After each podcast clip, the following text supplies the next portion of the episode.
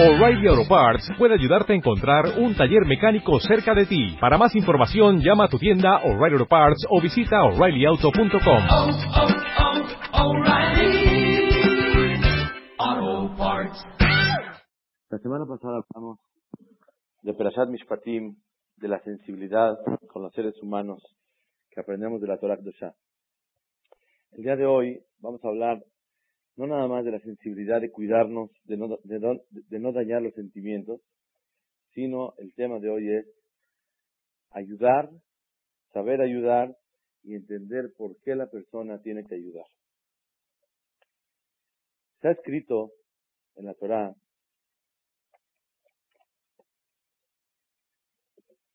Im kesef talvet a mí. Si prestarás el dinero a mi pueblo.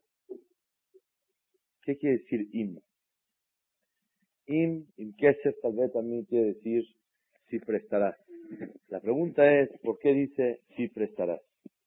Pues dice Rashi, en todos los lugares, im quiere decir si prestas, si haces.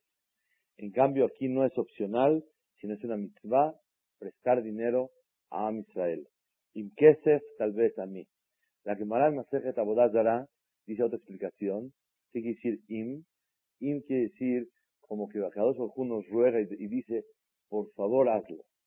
Presta. Ayuda a los demás. Im, si, lo, si prestas, si prestas es una, una manera de rogar y pedirle a la persona que haga lo que le estoy pidiendo. Im kesef tal vez a mí. Hay una mitzvah de la Torah de prestar dinero a otras personas. Pero dice el Tosafot que por qué dice im, porque si una persona es sabido que no tiene para pagar, entonces no hay mitzvah de prestarle, sino es reshut. Es li- libre. Si quieres, lo puedes hacer. Pero cuando realmente es una persona solvente y que puede pagar, estás obligado a prestarle dinero a esa persona. La mitzvah de la Torah es ayudar a los demás.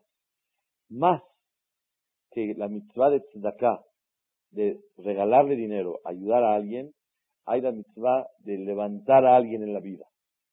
Y si una persona presta y por medio de ese dinero la persona trabaja y logra levantarse en la vida, es mucho más mitzvah que cuando una persona le regala algo o le da algo por las necesidades específicas que alguien necesita. Dice la Torah, im kesef tal vez mí. Si vas a prestarle dinero a mi pueblo, et heani imach, al pobre que está contigo. Dice Rashi. Cuando alguien te pida prestado dinero para algo, antes de contestar si sí o si no, lo primero que tienes que pensar es, a ver, analiza. Si tú fueras el que necesitarías, ¿cómo le darías el dinero a esa persona? Si tú fueras aquel que viene a pedir la ayuda y no estás dando la ayuda, ¿cómo reaccionarías? ¿Qué esperarías de la persona que vienes a pedirle que te reaccione de esa manera? ¿Cómo quisieras que te, te, vaya a decir o que te dé o con qué, cara o con qué generosidad haga un cheque? Dice Rashi, et heani imach. Eve ani. Siente y considera en ese momento, cuando alguien te pide ayuda en ese momento, piensa si tú fueras el que vienes a pedir, cómo quisieras que te reaccionara. Pero hay otra explicación, pero de verdad en serio maravillosa y que es una lección para un yehudí en toda su vida. Et heani imach. El dinero del pobre está contigo. Dice el Orahai Makadosh que cuando una persona tiene dinero de más, él gana al mes 20 pesos y necesita gastar 10 pesos. Y Baruch Hashem puede ahorrar 5 pesos. Y tiene 5 pesos de más. ¿Para qué a Kadosh Baruj le dio dinero de más? ¿Cuánta gente no tiene en su cuenta dinero que realmente no necesita ni hoy, ni mañana, ni pasado, ni en 5 años, ni en 10 años? ¿Para qué a Kadosh Baruj te lo dio? ¿Por qué tienes dinero de más? Voy a preguntar algo más profundo. Está escrito que cuando una persona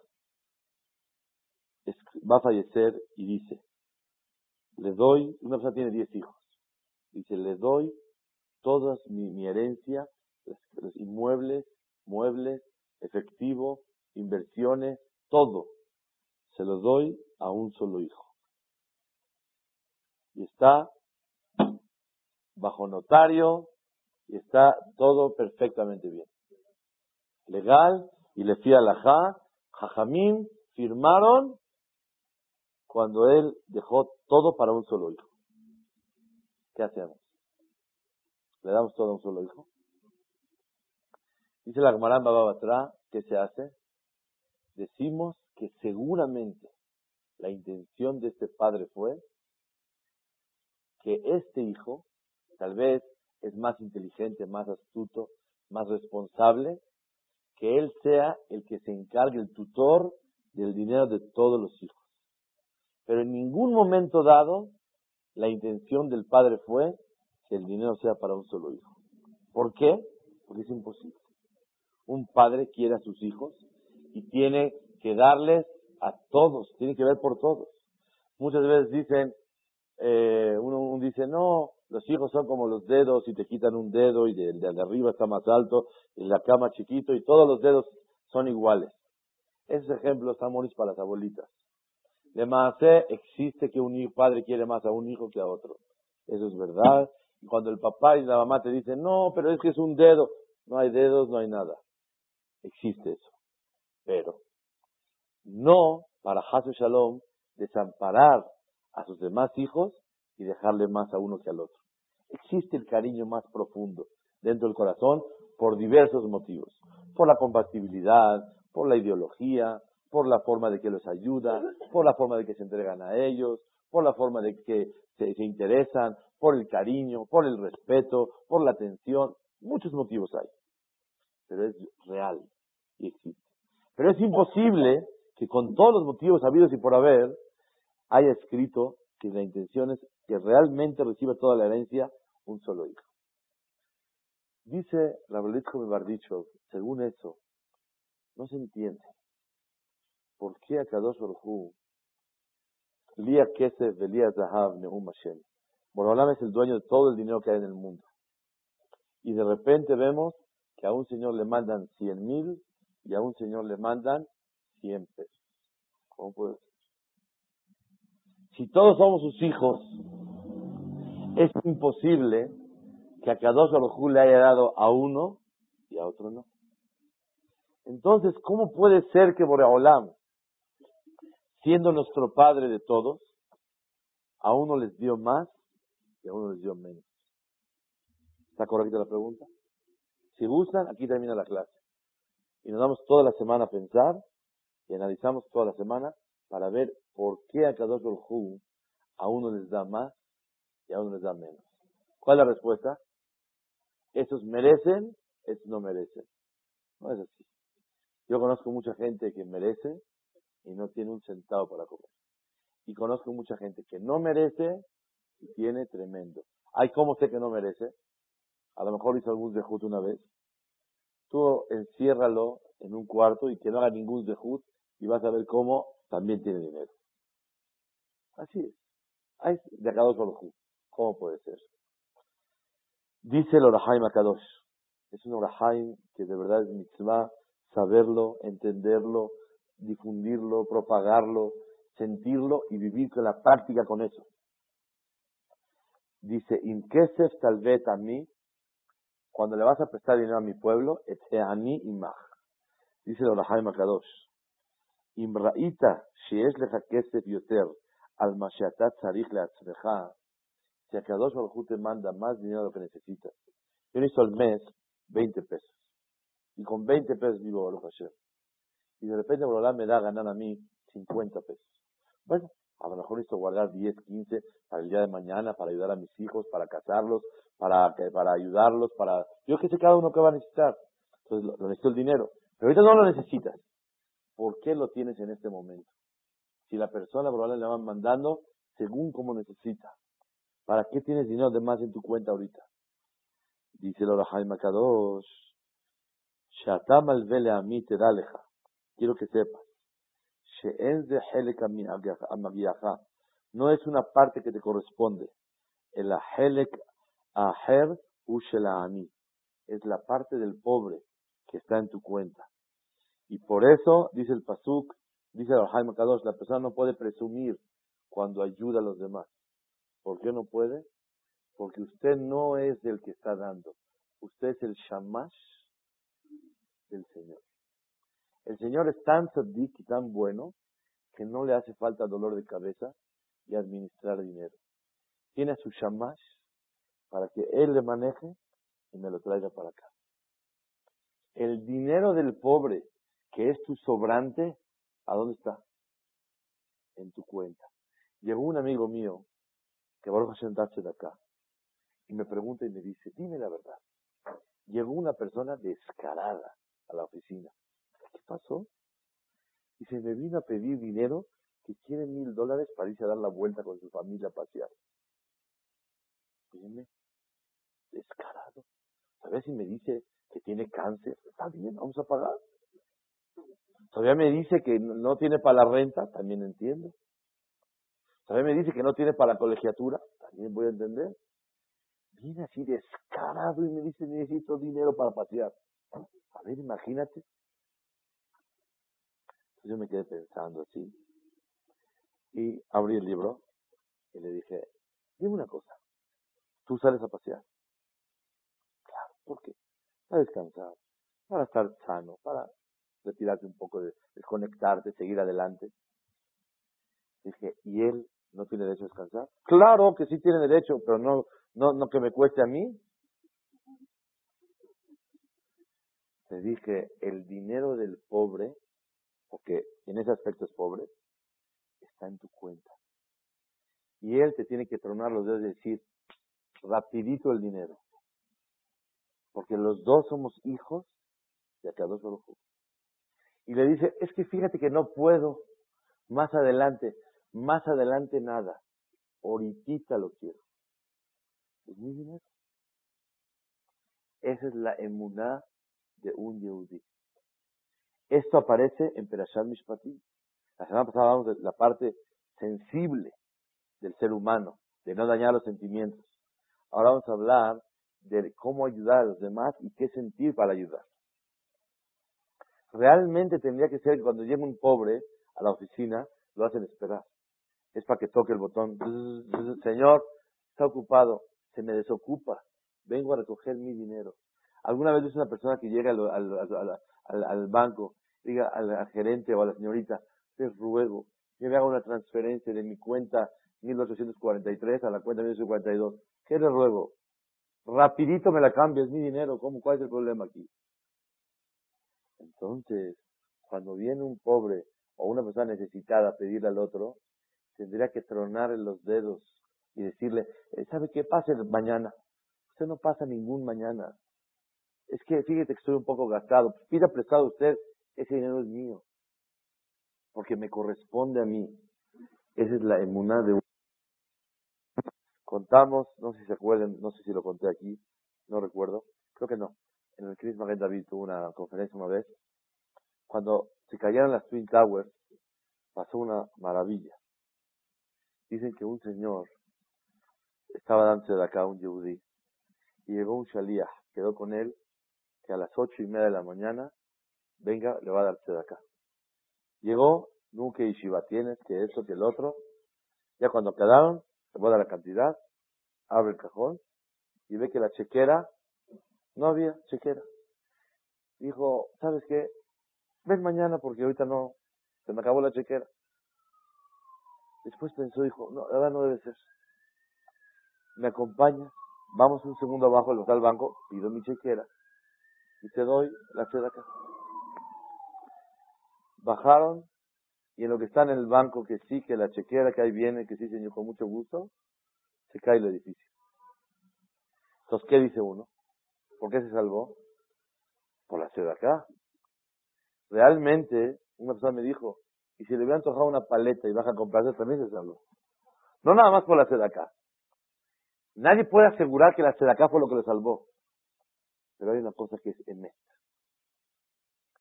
¿Por qué él bajó y vamos a darle el cheque ahorita. Pase mañana, ¿cuál es el problema? Usted es el interesado, pase mañana. Porque la persona tiene que sentir que el interesado es el que tiene que dar, no el que tiene que recibir. Yo soy el interesado y tengo que bajar en este momento. ¿Cuál fue el dejud? No darse de acá. El dejud es sentir que ahorita lo tengo que dar.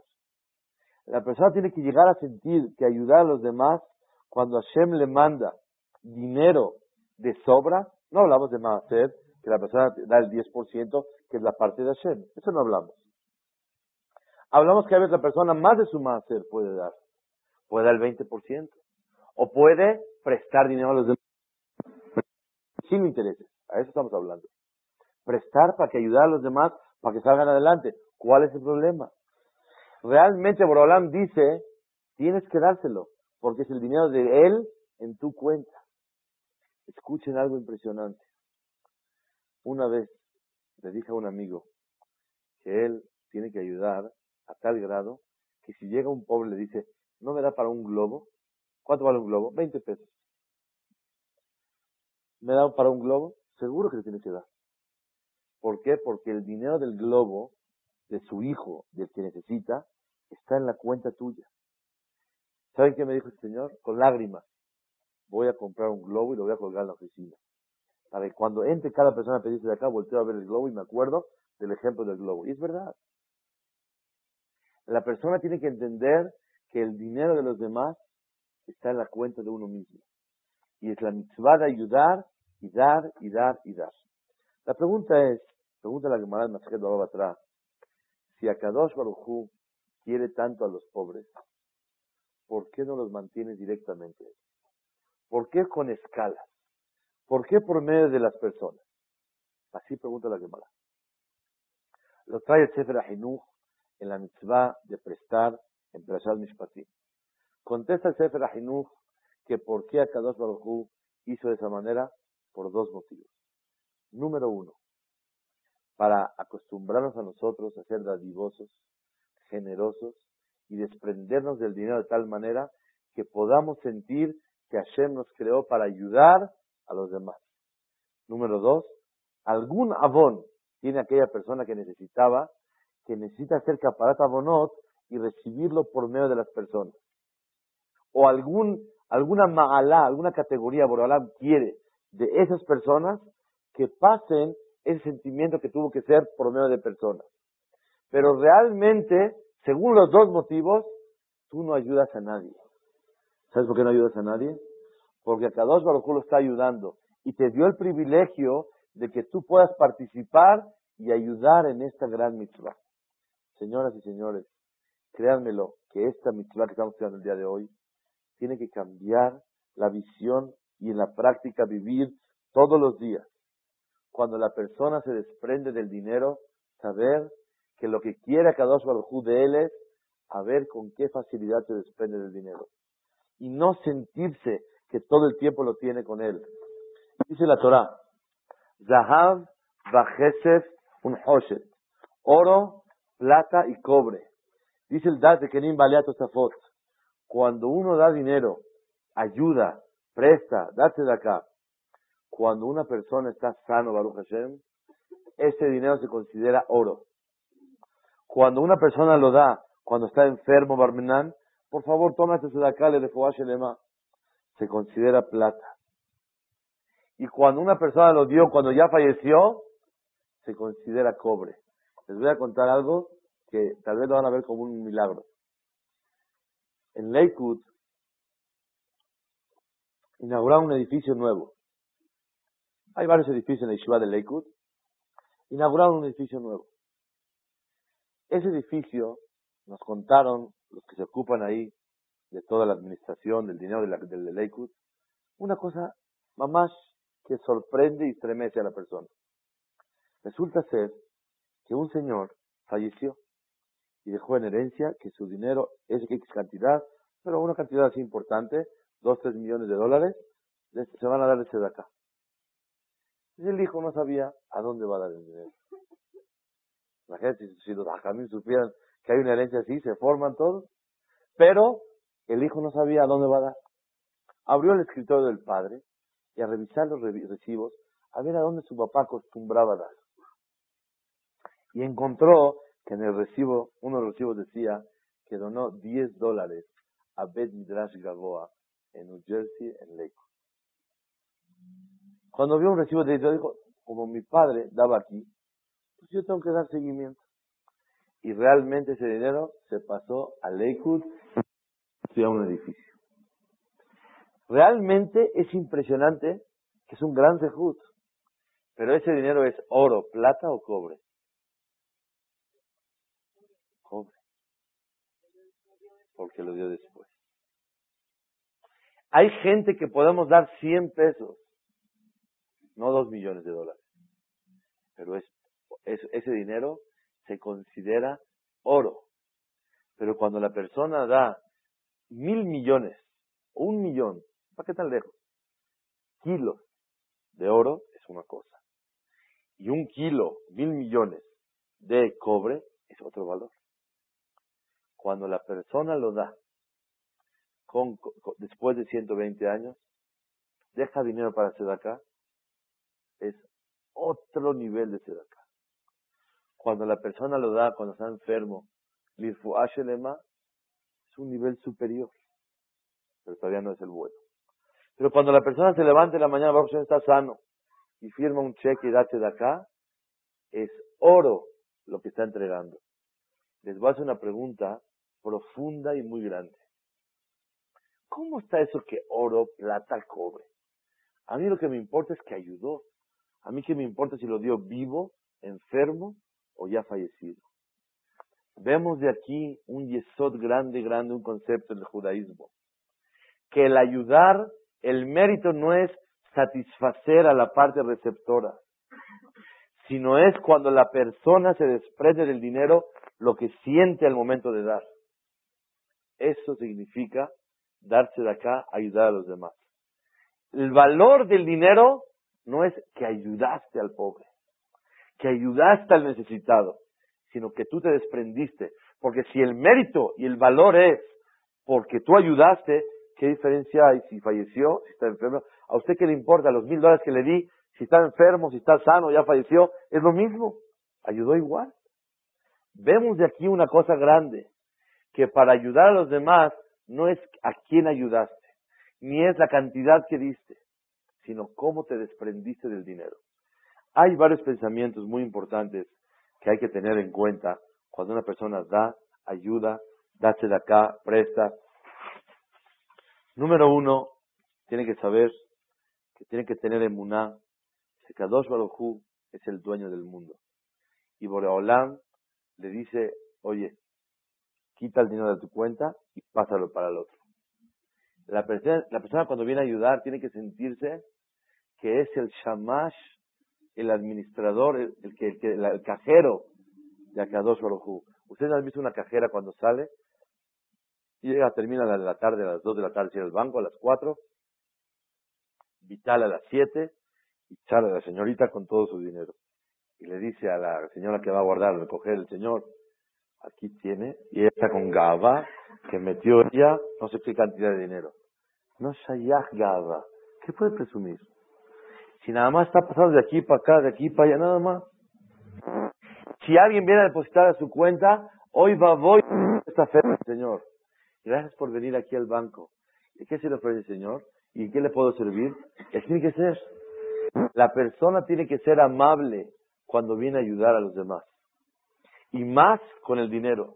Porque existe un sentimiento de gavá, de presunción cuando la persona viene a dar. Por eso tzedaká viene de la palabra tzedek.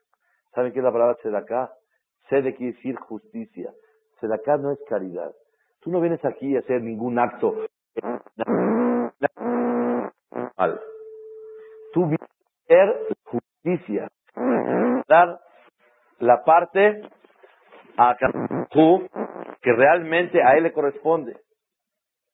Nada de lo que estás haciendo una obra fuera de lo normal. Estás haciendo la voluntad de Akadosh Hu al dar la sedaká. Por eso sedaká es justicia. Número uno.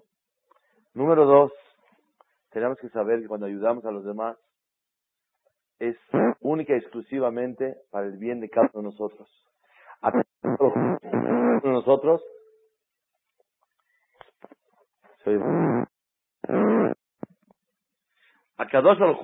espera de cada uno de nosotros el desprenderse del dinero de tal manera que la persona tiene que sentirse en ese momento Eved de Akadosh Hu, el cielo de él, y no Hasbe Shalom sentir presunción.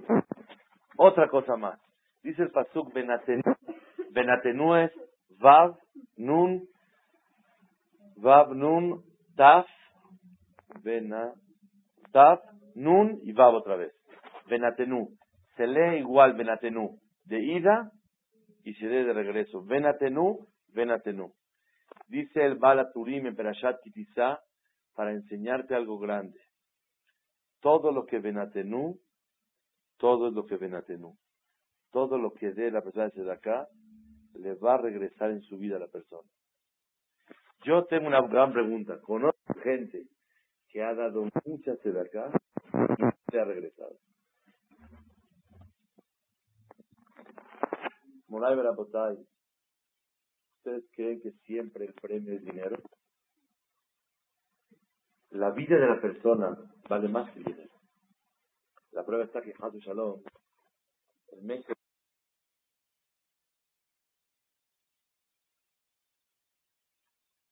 sabemos que se paga todo el dinero del mundo.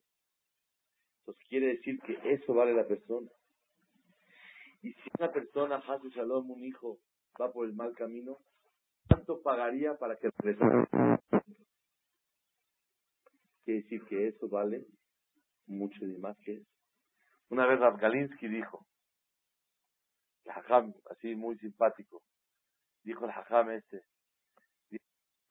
con su esposa, y le dijo, yo valgo nueve millones de dólares. ¿De dónde? A ver, dame, así ya va a comprar pescado del pino para Shabbat. Le dijo, porque tengo un amigo que pagaron nueve millones de dólares por él. Si a mí no me secuestraron, quiere decir que Borolam no me necesitó mandarme ese dinero. Entonces yo valgo esa cantidad de dinero. Porque no la, yo Baruch Hashem no necesito gastarla. Él la tiene porque tiene el problema de ese dinero. Pero yo no lo necesito. Y Baruch Hashem, mi vida es lo que vale.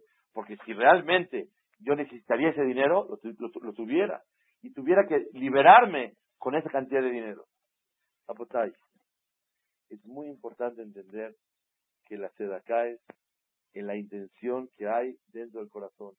No la presunción, no todo. Podemos ayudar muchas veces en la vida, pero con un poquito que la persona sienta presunción, baja el mérito bardenán. Con un poquito la que la persona sienta flojera y dificultad de desprenderse, de desprenderse del dinero, baja el mérito. Miren cómo fue en el Mishkan. Dice la Torá que trajeron oro, plata, cobre. Después trajeron eh, telas de lana pintadas de púrpura, había eh, cueros, pieles, aceite, perfumes y luego después unas especies. Va bajando el nivel de todas las que dieron. Primero habla de oro, plata, que es lo más importante, cobre, luego habla de telas, luego habla de perfumes, de aceites, de especies, bajó el nivel. Finalmente termina la Torah y dice, Abne Shoha de piedras preciosas. Habla de esas piedras que realmente tienen un valor incalculable. Un valor impresionante, las piedras preciosas. La cantidad de dinero que valía todas las piedras que se donaban para el Betamigdash para el Mishkan, para el Cohen, todo lo que necesitaba, era mucho dinero. Pregúntale a Rahai Makadosh, el mismo Jajam, que habló en la pelashá pasada. ¿Por qué dice esto al final de la lista? La Torah le da un orden. Oro, plata, cobre, telas, aceite, perfumes, especies. Tendrá que introducir y empezar primero con las piedras preciosas. ¿Por qué las puso hasta el final? Así pregunta a Rahai Makadosh. Dice el varias respuestas. Respuesta número uno. ¿Quién donó las piedras? Dicen Jajamim que las piedras, ¿quién las donaron? Los presidentes de las tribus. Los presidentes de las tribus eran gente pudiente, que tenía dinero, tenían piedras, tenían todo. Ellos dijeron que todo el pueblo done y lo que falta, lo que falte, nosotros lo ponemos. ¿Está mal? Está bien dicho. Yo lo veo magnífico. Que done la gente. ¿Y cuánto van a donar? ¿Cuánto hace falta? ¿10 millones de dólares para la obra? Si la gente pusieron 7, nos ponemos 3. Si la gente pusieron 4, nos ponemos 6. Si la gente pusieron 8, ponemos 2. Si pusieron 9, ponemos 1. Si pusieron 3, ponemos 7. ¿Cuál es el problema? A completem, a- vamos a completar lo que haga falta. Yo lo veo un acto muy generoso de parte de ellos. Es un gran dejud. Y a Kadosh Baruj Hu los sancionó a ellos y les quitó una letra de su nombre. Hanesiim les quitó la yud. ¿Por qué? Porque Finalmente, en forma accidental. Este tipo estaba en la cancha de golf. El primer agujero está a 350 yardas. Toma su palo, su mazo, le, a- le da la, al- a la pelota y la pelota le pega a una persona que está ahí de pie y lo noquea. Y ve, se acerca al agujero y dice que no, uy, maté a este tipo, fue un accidente, fue un error. La Torah nos dice, sí, es un accidente. Pero tiene que, pero, ¿por qué no dijiste, no, no, no, exclamaste, tú, fuiste negligente, no tomaste tus precauciones? Así que tienes que ir al Irmiklat, a la ciudad de refugio. Es una ciudad de refugio de, de los exiliados, es un castigo muy grande, muy severo, tiene que dejar a su familia, dejar su, a su negocio, dejar a sus amigos, a su vida y, e ir a vivir en un Irmiklat. ¿Y cuánto vive en el Irmiklat? La Torah nos dice, su sentencia es en el Irmiklat, es hasta que se muera el Cohen Gadol. Una vez que se muere el Cohen Gadol, queda libre. Así que, ¿qué, creen ustedes que están haciendo toda esta gente, estos reclusos en el Irmiklat? Están, están recitando Teilim todos los, todos los días y hasta que te- termine su nombre. Hanesiim les quitó la yud. ¿Por qué? Porque ellos, dice así, ¿por qué les quitó esa letra?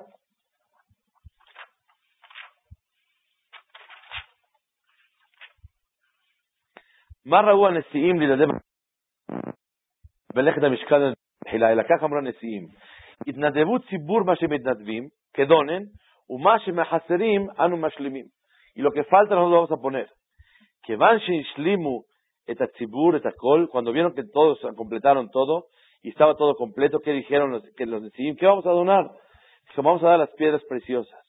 Y porque ellos aflojaron y tuvieron esa, esa flojera de no dar el dinero primero, por eso Borolam les quitó la letra Yud de su nombre. Rashi explica que les faltó agilidad. Ellos tendrían que haber dicho 8 millones. Vemos que la gente da, me regresas. Pero primero tienes que poner el dinero en la mesa. No decir, si falta, me, me das, a- me pides a mí. Eso es número uno. Pero el car, yo creo que vale la pena pagarlo.